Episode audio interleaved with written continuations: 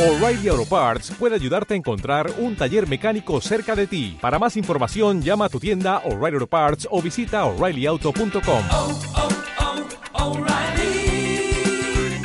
oh, Parts.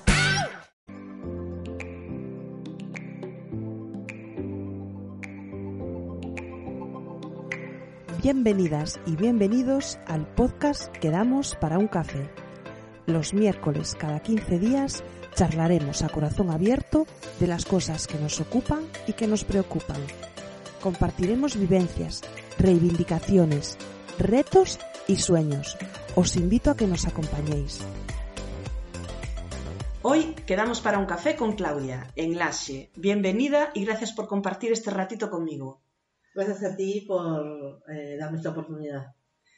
Claudia y yo nos conocimos hace algo más de cuatro años, cuando nos embarcamos en un proyecto a través de Internet que no salió muy bien, pero sirvió para unir a un grupo de mujeres y crear una red de apoyo incondicional entre nosotras.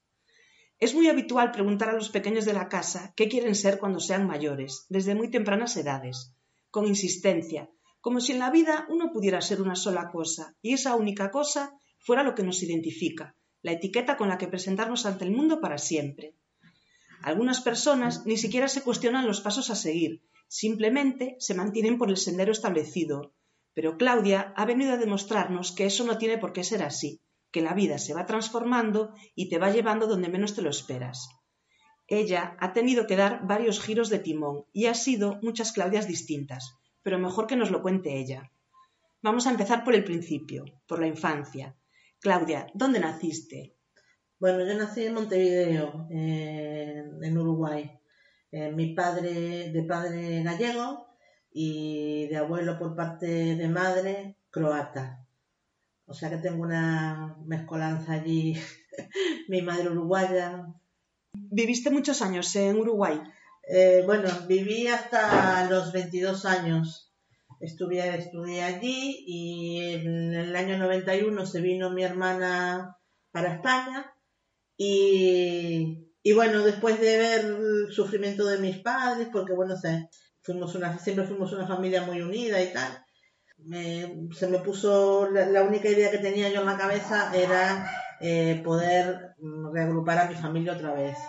Y con esa intención, eh, al año siguiente, en el año 92, me vine yo para España en abril y en diciembre traje a mis padres. Y en España vivisteis en varias ciudades, ¿no? Sí, vivimos, bueno, yo cuando llegué viví en Madrid con mi hermana, porque bueno, mi hermana ya vivía en Madrid, en, la sierra. Cuando vinieron mis padres, eh, estuvimos muy poquito tiempo en Madrid, porque ya mi padre es de Ferrol, de, de Neda, del Puntal. Cuando yo llegué, eh, vinimos, fuimos a ver, a conocer a la familia de mi padre, y ellos querían que mis padres, si venían, que fueran por allí y tal. Y bueno, al final vinimos de visita y mis padres les gustó Ferrol eh, y bueno, se establecieron allí, montaron un, un, comercio y ahí nos establecimos. ¿Fue duro adaptarse a vivir en la sociedad española? En Madrid fue un poco duro, no, no duro, acostumbrarse a, al ritmo de vida, ¿no? Nosotros vivíamos en, en la sierra, que es un sitio bastante tranquilo y tal, pero claro, eh, toda la actividad económica, el trabajo y todo estaba en Madrid y la verdad es que, es, un, es una situación que te, que te acostumbras, ¿no? A ese ritmo, a venir en tren, bajar del tren, subirte al metro y, y bajar del metro y empezar a subir escaleras y corre, corre, corre. Yo no fui consciente de, de que me había subido en esa vorágine de rutina de, de, de andar corriendo todo el día hasta que llegaron mis padres. Cuando llegaron mis padres, les ayudé a, a presentar toda la documentación.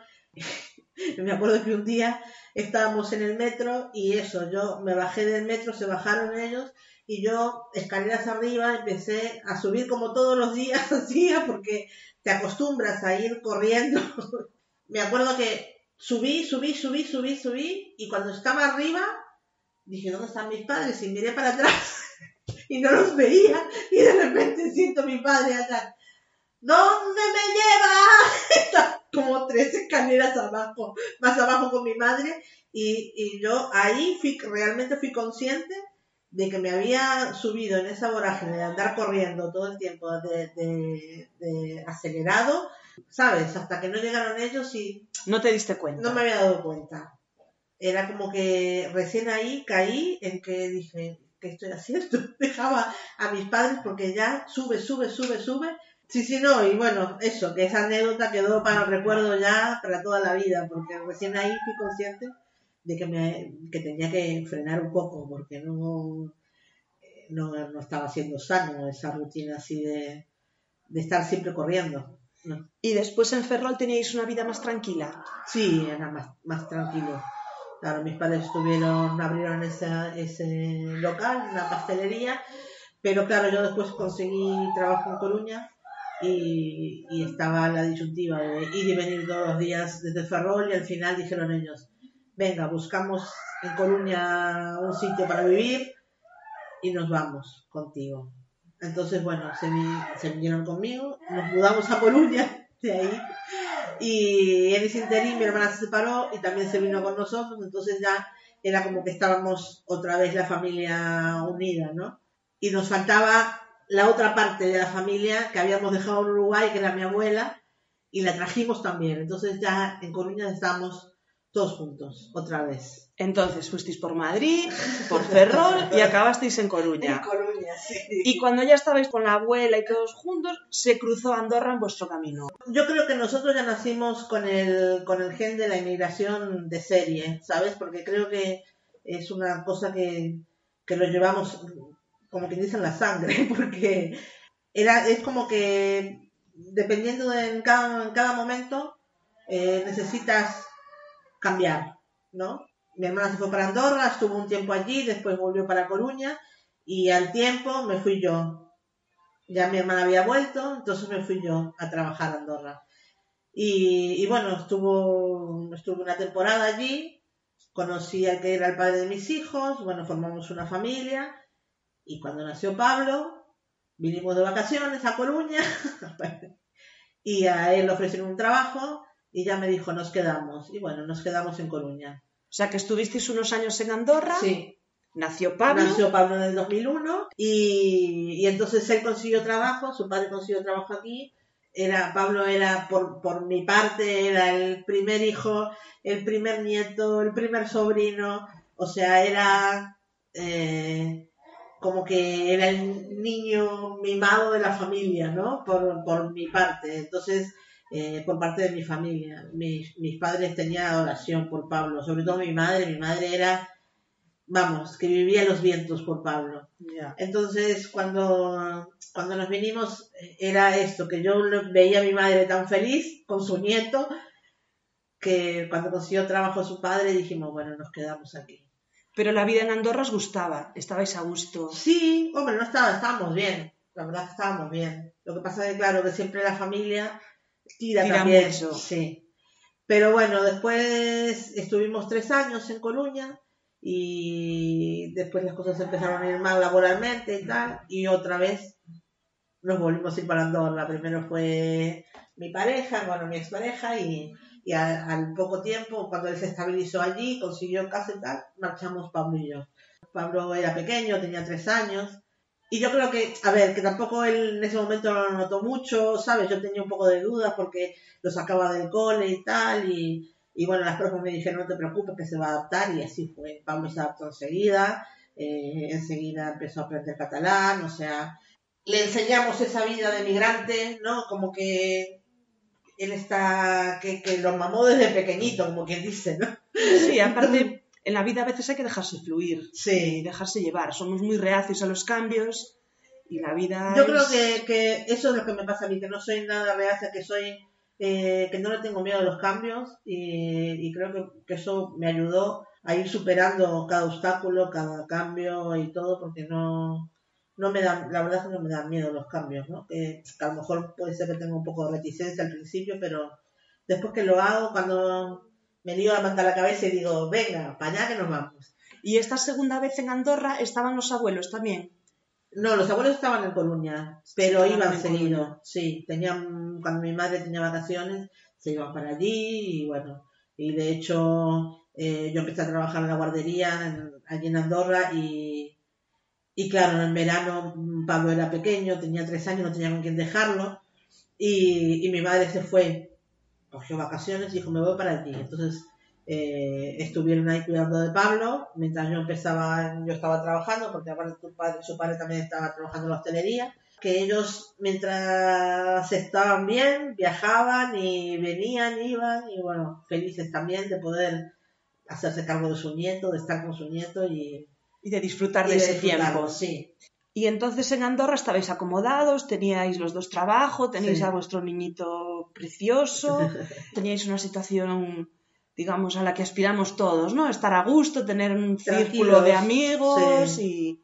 tranquilos y eso, tener una vida que, a ver, que eh, tranquila, ¿sabes? Económicamente no estábamos mal y es una vida, darle una vida tranquila al niño también, que pudiera estudiar.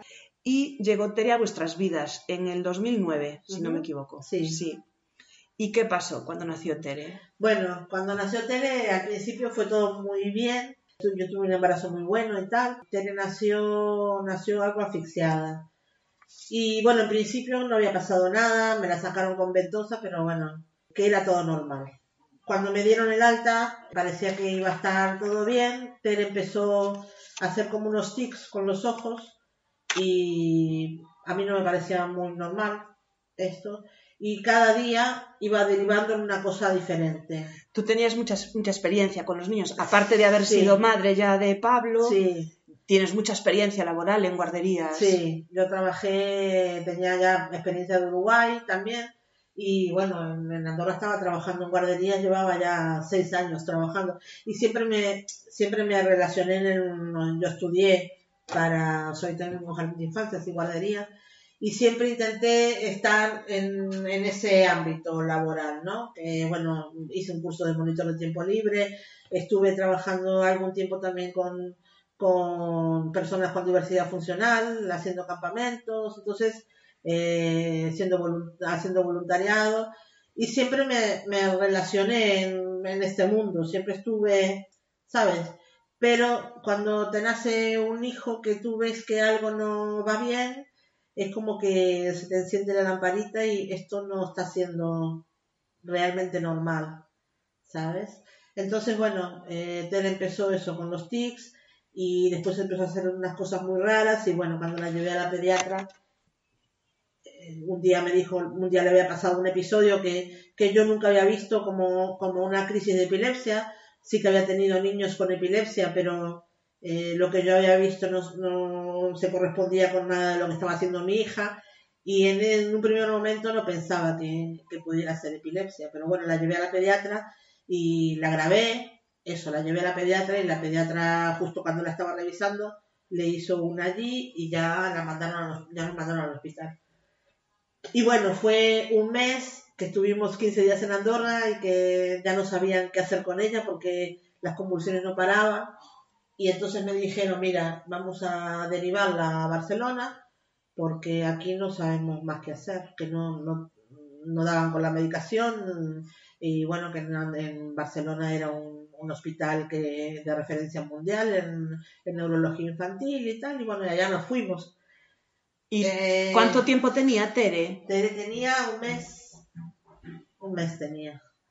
Y bueno, eh, llegamos allí y así como llegamos estuvimos 15 días fuera de, casa, ¿no? Porque estábamos a 300 kilómetros de mi casa.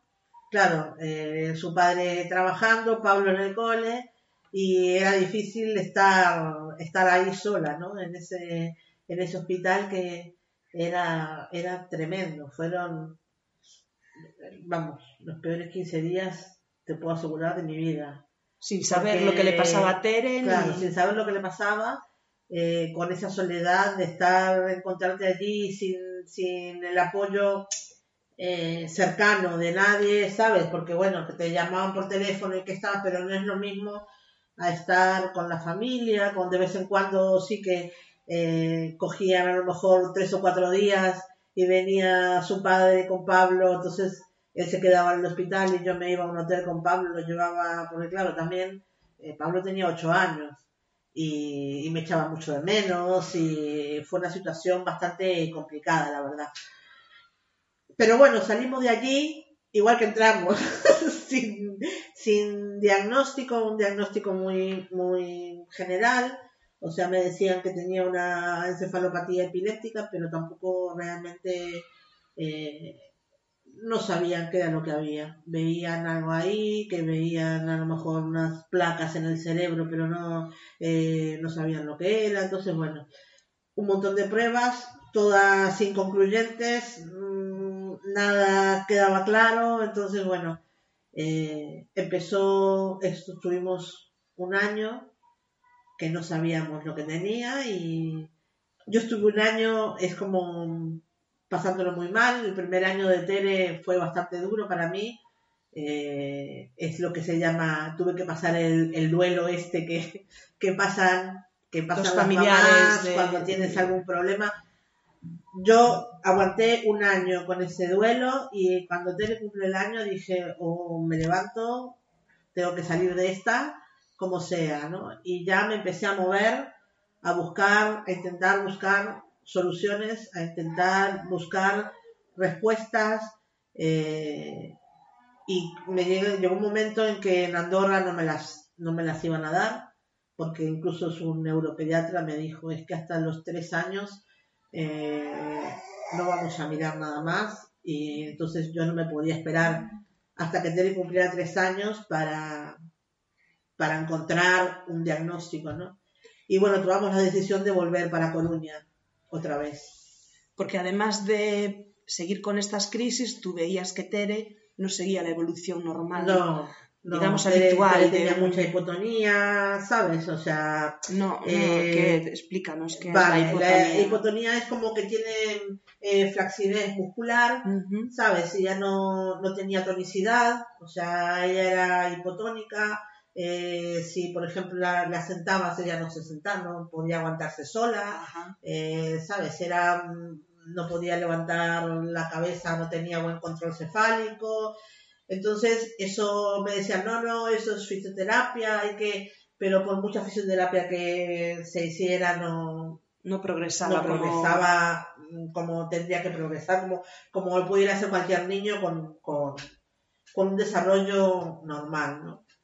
Entonces, mm, yo me tenía me planteé que no tenía que buscar opciones. eso, opciones, eh, soluciones, eh, buscar buenos terapeutas y me planteé de que yo tenía que rodear a mi, a mi hija de los mejores especialistas, de, de las mejores terapias y, y bueno, y en ese camino fue el paso a venirnos para Galicia. Después que nos vinimos a Galicia, a mí me costó tres años más poder conseguir un diagnóstico para mi hija. Pero bueno, finalmente cuando Tere tenía seis años, Apareció un ángel en nuestras vidas. apareció un ángel en nuestras vidas, realmente sí. Fuimos a una conferencia y conocí al doctor Ángel Caracedo, que es uno de los mejores genetistas a nivel mundial que hay.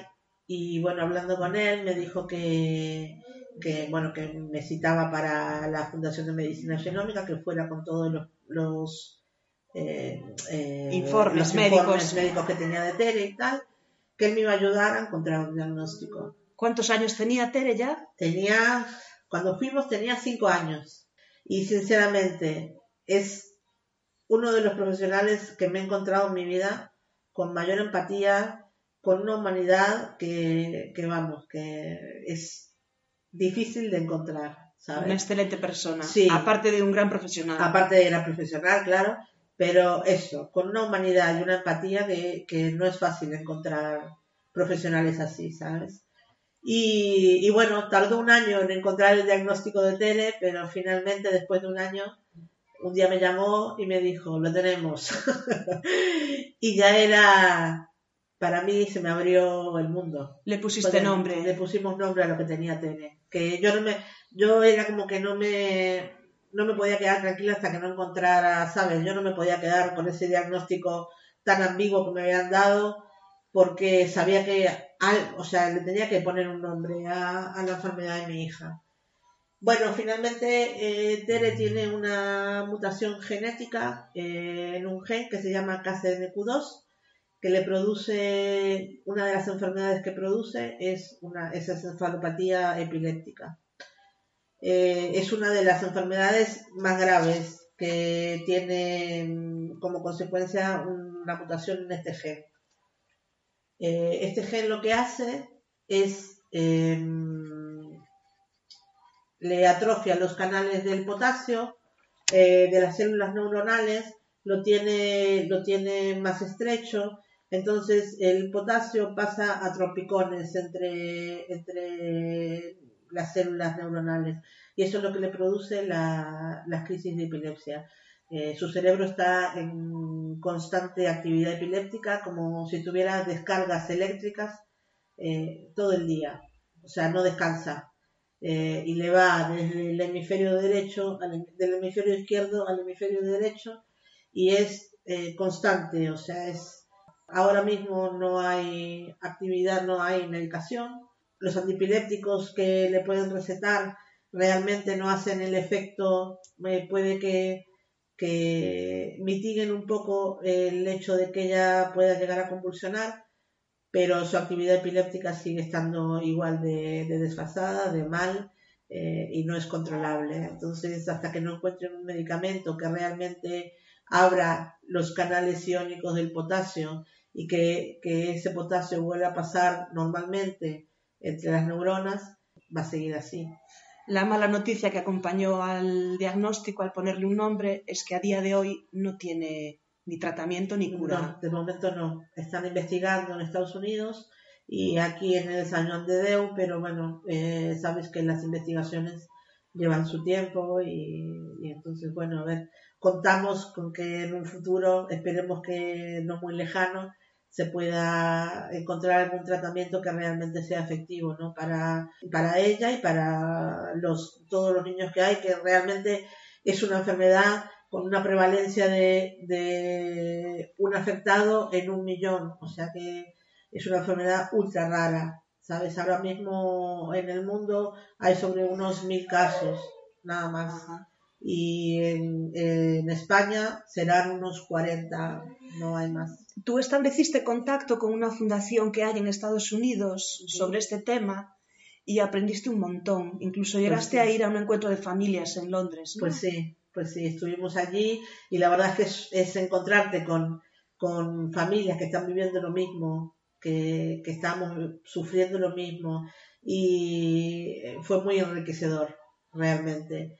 Y bueno, ahí nos, informamos de un montón de cosas, de cómo iban los avances en la, investigación, eh, lo que estaban haciendo, los progresos que iban haciendo, que, es muy, muy lento, pero bueno, ahora ya este año empezaban con los ensayos clínicos.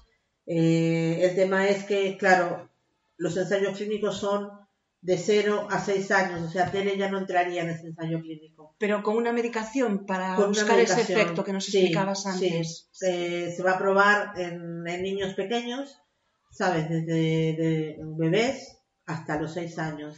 Bueno, la parte buena de eso que me dices es que ya hay bebés que saben que tienen esa enfermedad. Cada vez eh, se los diagnostican con mucho, muy, muy poquito tiempo de vida. Ya hay niños que tienen a lo mejor bebés que nacen y a la semana ya tienen el diagnóstico como que tienen una mutación en KCNQ2. A través de un estudio genético, a me través de un estudio genético.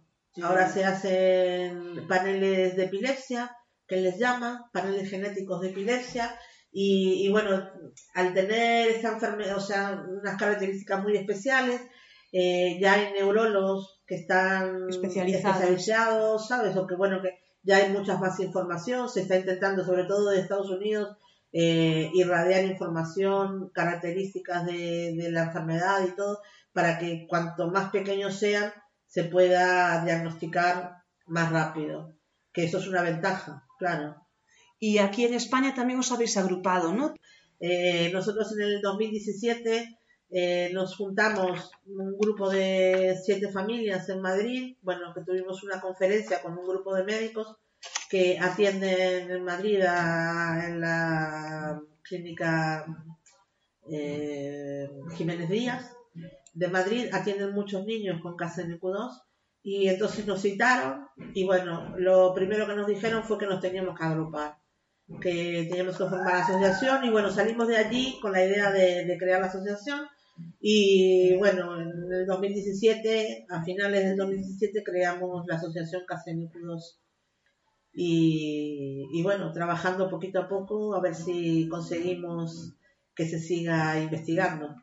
Y para hacerle la vida un poquito más fácil a Tere, cada día lo que tenéis que trabajar son con terapias, ¿no? Sí, eh, la verdad es que, bueno, yo lo que, como te decía antes, lo que intenté siempre es eh, rodear a mi hija desde, bueno, desde el año prácticamente, eh, rodear a mi hija de los mejores especialistas, ¿no? Y, y lo estoy consiguiendo. Eh, pasa que, claro, que eso conlleva eh, mucho gasto, mucho encontrar subvenciones, encontrar eh, Buenos profesionales. buenos profesionales que ya lo estoy consiguiendo, pero claro, para tener buenos profesionales se necesita eh, un capital importante, ¿no? Para poder Asumir esas terapias. Sí.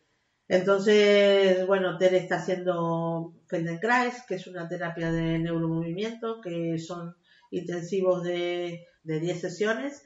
Y tenemos una terapeuta que viene desde Madrid, lo que pasa que, claro, ahora con la pandemia y tal, ya desde enero que no podemos hacerlo.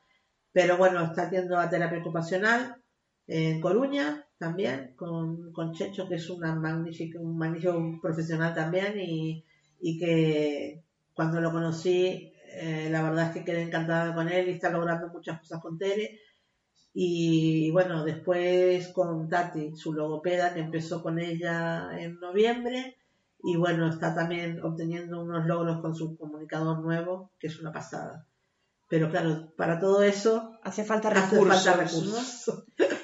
Y para buscar recursos, en 2019 creaste un grupo en Teaming. ¿Cómo surgió esta idea y cómo funciona? Bueno, eh, Teaming es una plataforma donde se forman grupos eh, para ayudar con un euro al mes. Toda, la- toda persona que quiera que pertenecer a un grupo colabora con un euro al mes para diferentes causas. Eh, yo tengo una amiga que un día hablando con ella y comentándole de los costes de las terapias, de lo que necesitaba Tere, de las ayudas técnicas que a veces eh, no están cubiertas por la sanidad pública, y me dice, es que tenemos que hacer algo para que puedas, eh, para que Tere pueda tener eso y más, lo que necesite y más. Y yo la verdad es que no conocía esta plataforma y digo, bueno, lo voy a mirar. Es un euro al mes que va íntegramente para, para Tere. Vale, no, o sea, no, no se queda la plataforma con nada. Eh, a primeros de mes tú, tú te inscribes en la plataforma para ese grupo, para el grupo que quieras, y, y bueno, te, te cobran un euro al mes. Pues por si alguien quiere unirse al grupo de Teaming, dejaré un enlace en las redes sociales del podcast y en la página web, ¿vale? Eh, todo bajo el mismo nombre, quedamos para un café. Si os animáis a colaborar, oye, ya lo decía Lola Flores, ¿no? Si cada español me diera una peseta, ¿no? Pues nosotros igual. Si cada Ya no hay uno, pesetas, pero bueno, Bueno. un euro tampoco. si la mitad de las personas que escuchan este podcast le, se suscriben y le dan un euro al mes, pues oye, Tere podrá seguir avanzando en sus terapias. La verdad es que me ha ayudado bastante. Este, no, somos, no somos muchos, somos 24, pero bueno, que yo he ido juntando con ese dinero que hemos que han ido ingresando, bueno, sobre todo amigos y familia, que, que me ha ayudado a eso, poder sufragar algún mes de, de logopedia o algún intensivo de Feldenkrais y, y es necesario, ¿no? Pasa que claro que somos tan poquitos que ojalá pudiera aumentar. Aumentar. Sí. Pues ojalá que sí. Eh, ahora mismo Tere eh, hace dos cosas que cuando yo te conocí no hacía. Una de ellas es mantenerse sentada y Sí. sola, sin Sola. apoyos. Sin apoyo. Y otra cosa muy importante es que tiene un comunicador a través del que puede expresar lo que siente, lo que quiere, si le apetece cenar tortilla de patatas o tal. Cuéntanos cómo funciona el comunicador. Bueno, el comunicador es un es un- una tablet que tiene un software eh, que, que se instala con pictogramas. Entonces, a través de pictogramas, eh, ella está Como dibujitos, vamos a Sí, decir. Sí, los pictogramas son dibujos que utilizan los niños con, sobre todo que se utilizan con los niños con autismo, y, y bueno, cada dibujo representa o una actividad o un sentimiento o bueno, Una eh, persona, una- un objeto. sí. Entonces a través de eso y con fotos reales de la familia, de lo que ella come, de lo que le gusta, eh, se va aprendiendo a comunicar. Vale, ella ahora, por ejemplo, eh, si le preguntas dónde va, eh, en determinado momento si va al colegio te dice que sabe, mira el, eh, el pictograma de colegio y te dice al colegio, ¿sabes? Eso tiene eh, una, barra, un lector de ojos de infrarrojo y, y bueno, eso le va, ella en el momento que mira a la tablet a lo que quiere decir, el infrarrojo se eh, te indica y habla por ella. Entonces ella ahora es capaz de decir que está contenta, que está triste, que está enfadada, que eh, quiere comer. Cuando no quiere algo te dice se acabó. Eh, que si va al baño, si se lava los dientes. Eh, bueno, ahora está aprendiendo a comunicarse. Sí que es verdad que llevamos mucho tiempo conmigo. A mí me está dificultando un poco la, comunicación a través del a través del comunicador con ella porque llevamos mucho tiempo comunicándonos a través de la mirada, ¿no? Entonces, mm, ella me mira y ya sabe, en vez de mirar al comunicador, me mira a mí para decir, ¿para qué me estás preguntando? Como diciéndome, ¿qué me estás preguntando? Si ya sabes lo que quiero, ¿no? Ya. Pero con su terapeuta es que es una pasada. Y incluso en el colegio, que están trabajando con el comunicador también, y me, cada día me dicen que es, que es una pasada lo que se está comunicando a través de, del, del Toby. Qué guay, qué guay. La verdad es que la tecnología es una pasada, Pues lo que sí. nos ayuda, ¿eh? La verdad es que sí. Mire, justo ahora estamos haciendo, vamos a hacer un curso de formación. Le pedí por favor a la logopeda que eh, hiciera, organizara un curso para familias, para mamás y para papás, para poder aprender sobre el sistema de comunicación del TOBI con altas tecnologías y, y bueno, creo que es una, es una oportunidad que es importante para las familias conocer porque hay mucha gente que no conoce todavía que existe este tipo de este tipo de, de mecanismos de, de comunicación y que, que es importante que la gente conozca todas estas cosas, ¿no? Porque nos ayuda mucho. Son, siempre tienes opciones, ¿no? Sí. De si se adecua a lo que Sí. necesita tu hijo o tu hija, pues siempre puedes aprovecharlo. Y tú puedes nutrir la tablet de fotos o Sí, de pictogramas con Claro. personalizarlo, Sí, ¿no? sí, sí, sí. Ahora, así. de hecho, bueno, ya tiene un, en el panel, ya tiene las fotos de la familia y ella, por ejemplo, cuando quiere algo, por ejemplo, cuando está con su logopeda, eh, ya me llama, mamá, se acabó. Entonces, para que yo venga y ya la sesión de la logopeda se acabó y ya le dice ella, mamá, me llama, se acabó. Entonces yo ya vengo, ya sabes. Entonces ella ya, por ejemplo, llama a su hermano. Los primeros días que empezó a trabajar con la logopeda, que ni siquiera teníamos el comunicador en casa, porque trabajaba con el con el de Tati. Y, y le pusimos, le puso ella las, las fotos nuestras y le preguntaba, ¿dónde está Tere? Yo me quedaba porque hacía dos días que había empezado con el comunicador. Y le pusimos la foto de ella, la de mm, Pablo y la mía, y le preguntó a la ¿y dónde está Tere? Y enseguida miró para su foto. Entonces, cuando, cuando ella mira para su foto, el comunicador habla, dice Tere, ¿sabes? Ella, eh, el, el lector de iris le marca en la pantalla lo que ella está mirando. Entonces habla. ¿Y mamá dónde está? La foto de mamá. ¿Y Pablo dónde está? Y enseguida la foto. Y yo pensaba que no era capaz de hacer eso, ¿sabes? De reconocer en una foto dónde estaban la- los, la- eh, los familiares, ¿no? Yo qué sé, pero ahora ya conoce a su tía, a su primo, o sea, O sea que tú estás descubriendo la inteligencia de tu pues hija sí. Pues y, la- sí, y las capacidades que tiene que hasta ahora no podía desarrollar. pues sí. Supongo es que, sí. como madre tienes que estar súper orgullosa de Ya, ella Muchísimo. y de ti. Muchísimo, la verdad es que sí. Bueno, de mí es que, que siempre digo lo mismo, que el trabajo que tengo yo como madre, eh, creo que lo hace cualquier madre por su hijo, ¿no? Entonces, sí que es verdad que cuando tienes un hijo con necesidades, eh, tienes que mm, buscar más alternativas, te tienes que esforzar un poco más, por las propias necesidades que pueda tener, llegar a, tu- a tener tu hijo, pero que es cualquier madre haría cualquier cosa por, sus, hijos. sus hijos. O sea que ¿Sabes? tú crees que has conseguido darle a Tere la vida que deseabas. Aún le falta, ojalá pudiera darle más de lo que necesita. ¿Cuál es el siguiente paso? Pues el siguiente paso ahora sería esto, eh, comunicarse y en un futuro si pudiera caminar, ya valerse por sí misma, ¿sabes? Ella sí que, por ejemplo, para vestirse necesita ayuda, ella necesita ahora mismo ayuda para todo. Vale, ella no, no es capaz de, de realizar cualquier eh, actividad de la vida diaria, como cepillarse los dientes, eh, comer, sí que está aprendiendo ahora a, a coger con la cuchara y tal.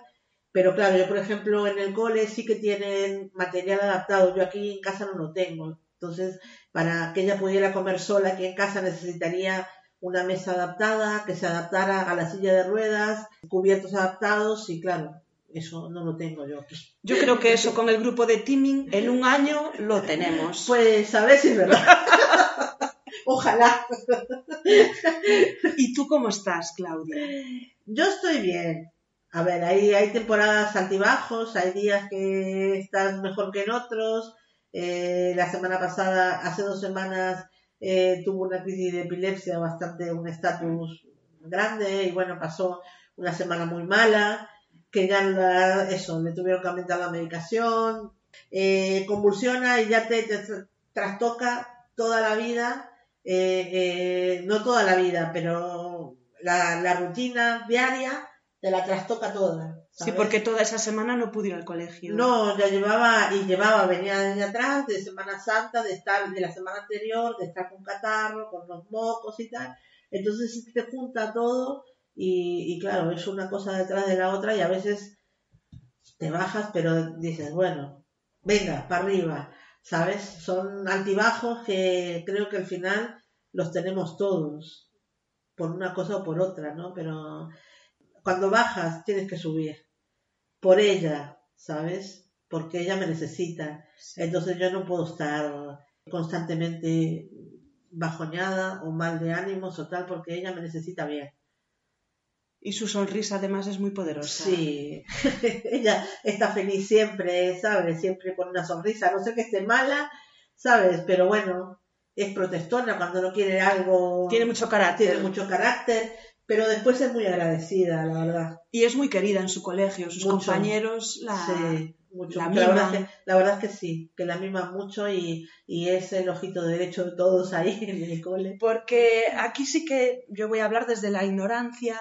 Tere está yendo algunos días a un colegio, digamos, Ordinario. pero después otros días a la semana va a otro colegio distinto. Sí, va a un cole de educación especial, eh, está haciendo educación combinada. ¿Vale? Empezó en educación combinada cuando tenía seis años, porque hasta los seis años ella iba a terapia al, al hospital Teresa Herrera, al materno infantil, pero con esto de los recortes sanitarios, cuando cumplen los seis años les dan de alta.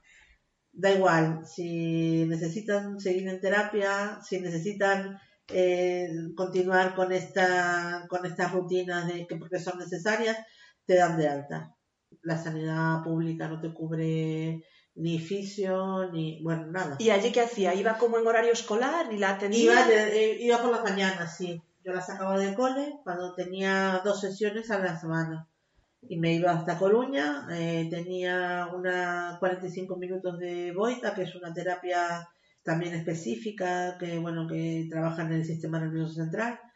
Y bueno yo la llevaba allí dos veces por semana Y después, una vez que cumplió los seis años, ¿qué opciones tenías? sí o sea la, la propia médico rehabilitadora de ella me dijo mira ahora tienes dos opciones o, o pagar las terapias de tu bolsillo que en ese momento que, o sea que era impensable Es inasumible. es inasumible y si no meterla en educación combinada que esto implica que vaya unos días a un centro de educación especial que bueno que ya están integrados con fisioterapia logopedia y todo esto que dentro de su rutina escolar eh, tienen determinadas sesiones de, logopedia de, tera- de fisioterapia y después que haga el colo ordinario como estaba haciendo hasta ahora. Entonces bueno como fue esa opción la más factible que me dieron, la metí, la verdad es que muy bien, Tere empezó a, a evolucionar mucho, aparte del Feldenkrais, que también fue como para ella fue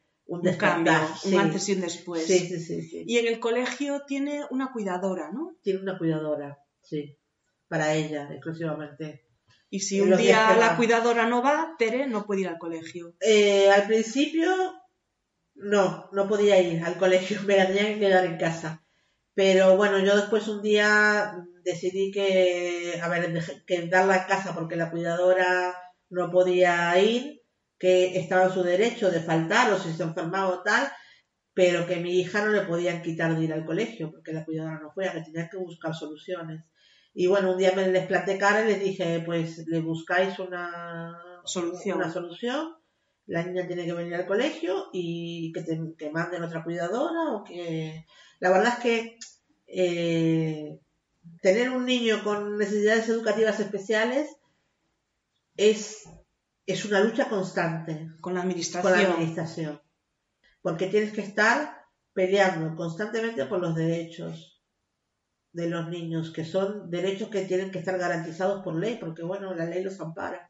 De hecho, ahora mismo, Tere empieza secundaria el año que viene, el curso, el curso que viene, y la tengo que mandar al centro de educación especial toda la semana, porque no me garantizan que Tere tenga los apoyos necesarios aquí en, en- En en el instituto que le correspondería.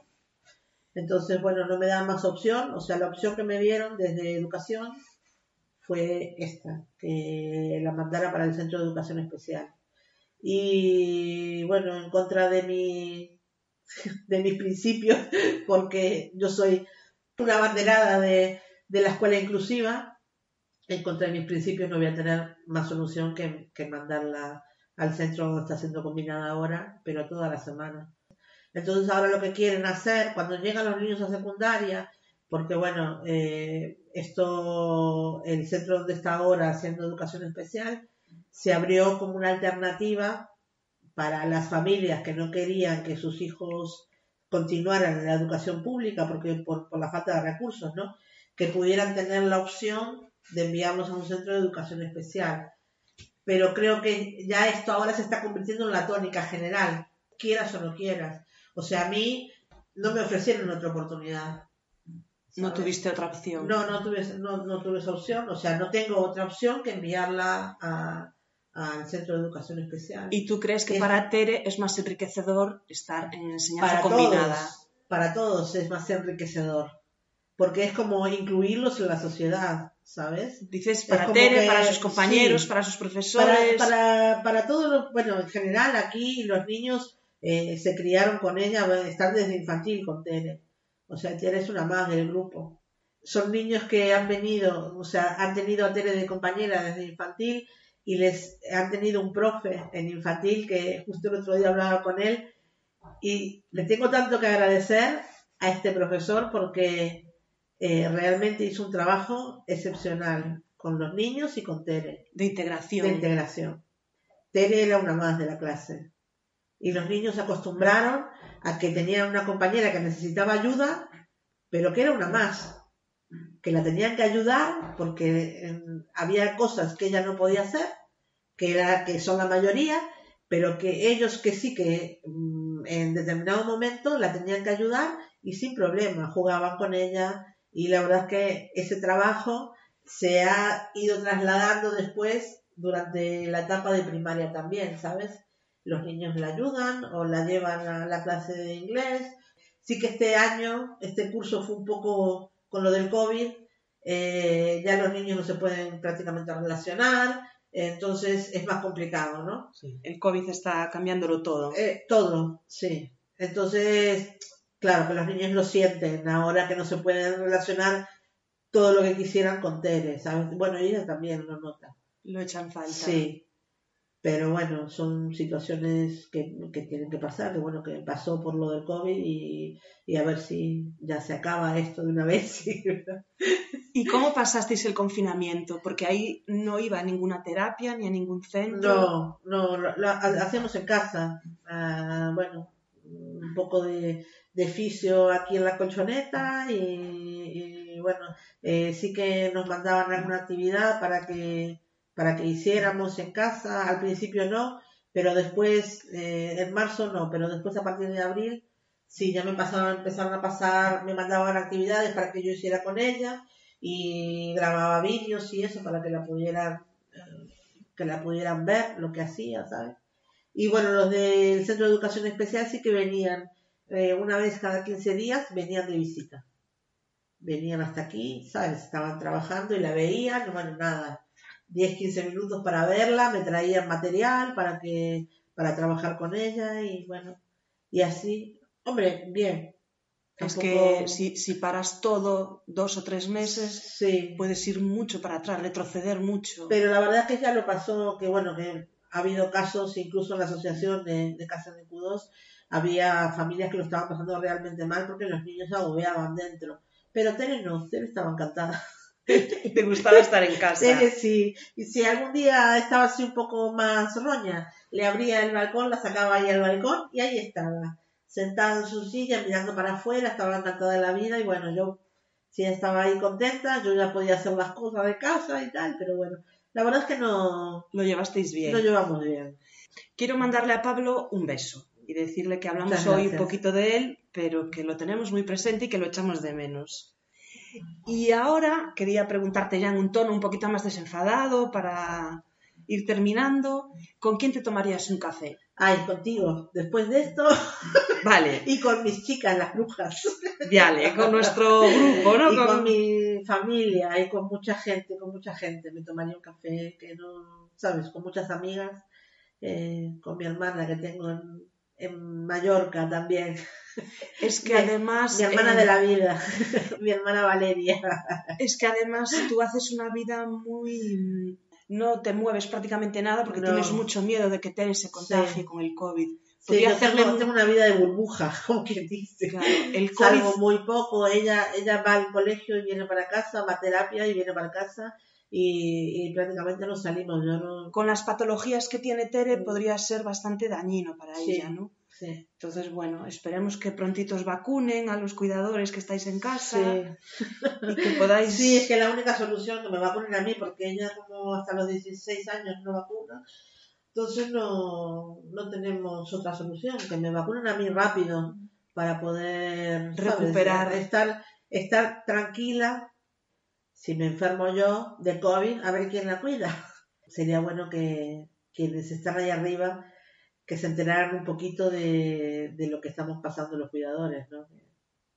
que nos tomaran un poco en cuenta. Pues sí, pues sí. Y te iba a preguntar quién es la última persona con la que tomaste café, pero visto lo visto, no te vas ni a acordar. No, no, creo que no me acuerdo, sinceramente. No te vas a acordar. Creo que no, que no me acuerdo. Me parece que fue con mi hijo el último, fíjate, hace un mes, un mes y medio ya. Se va acercando el momento de la despedida. ¿Hay alguna cosita que quieras añadir? ¿Algo que te gustaría comentar? Pues, a ver, que nosotros tenemos esta asociación, que si la gente quisiera colaborar, también tenemos página en Facebook, eh, se llama Asociación Casenecudos España, que hay página web y también se puede colaborar con lo que podáis, porque bueno, esto nos va a ayudar a, a poder colaborar con la investigación y bueno, a, a poder ayudar a las familias y, y esto, aparte de lo de teaming, que eso ya es para Tere exclusivamente. Exclusivamente. Sí, Eh, ya se vio con el COVID muy fácilmente. Si hay recursos, sí, hay científicos y hay opciones. Sí. El tema es la financiación, como siempre. ¿no? como siempre. Pues, La falta de dinero es lo que muchas veces para las investigaciones y de hecho eh, nos han invitado un, un- un equipo de investigación de la Ruber Internacional en Madrid eh, que están haciendo una investigación para Draven también y nos, nos invitaron pero ahora quedó un poco parado esto por falta de recursos. Que, que claro que la farmacéutica hay que mirar a ver si puede dar más recursos y tal. Entonces, a veces te da rabia que por falta de dinero no, no puedan seguir investigando que, que es en beneficio de, de los niños ¿no? y de las familias, claro. Claro, es en beneficio de todos. Si ellos están mejor, vosotros obviamente Claro. estaréis mejor. Bueno, dejaremos enlace también de la, del Facebook de la asociación por si alguien quiere pasarse y echar un vistazo. Y bueno, pues nada más. Gracias a ti, Claudia. No. Un placer enorme. A ti por darme esta oportunidad de explayarme. Yo he aprendido y, mucho. de, y de contar la historia de, de mi vida. He aprendido mucho porque pese a que hace varios años que nos conocemos, nunca habíamos tenido oportunidad de hablar tan en profundidad de, de la enfermedad de Tere. ¿no? Es verdad. Gracias, Claudia. Gracias a vosotros que nos escucháis y hasta pronto.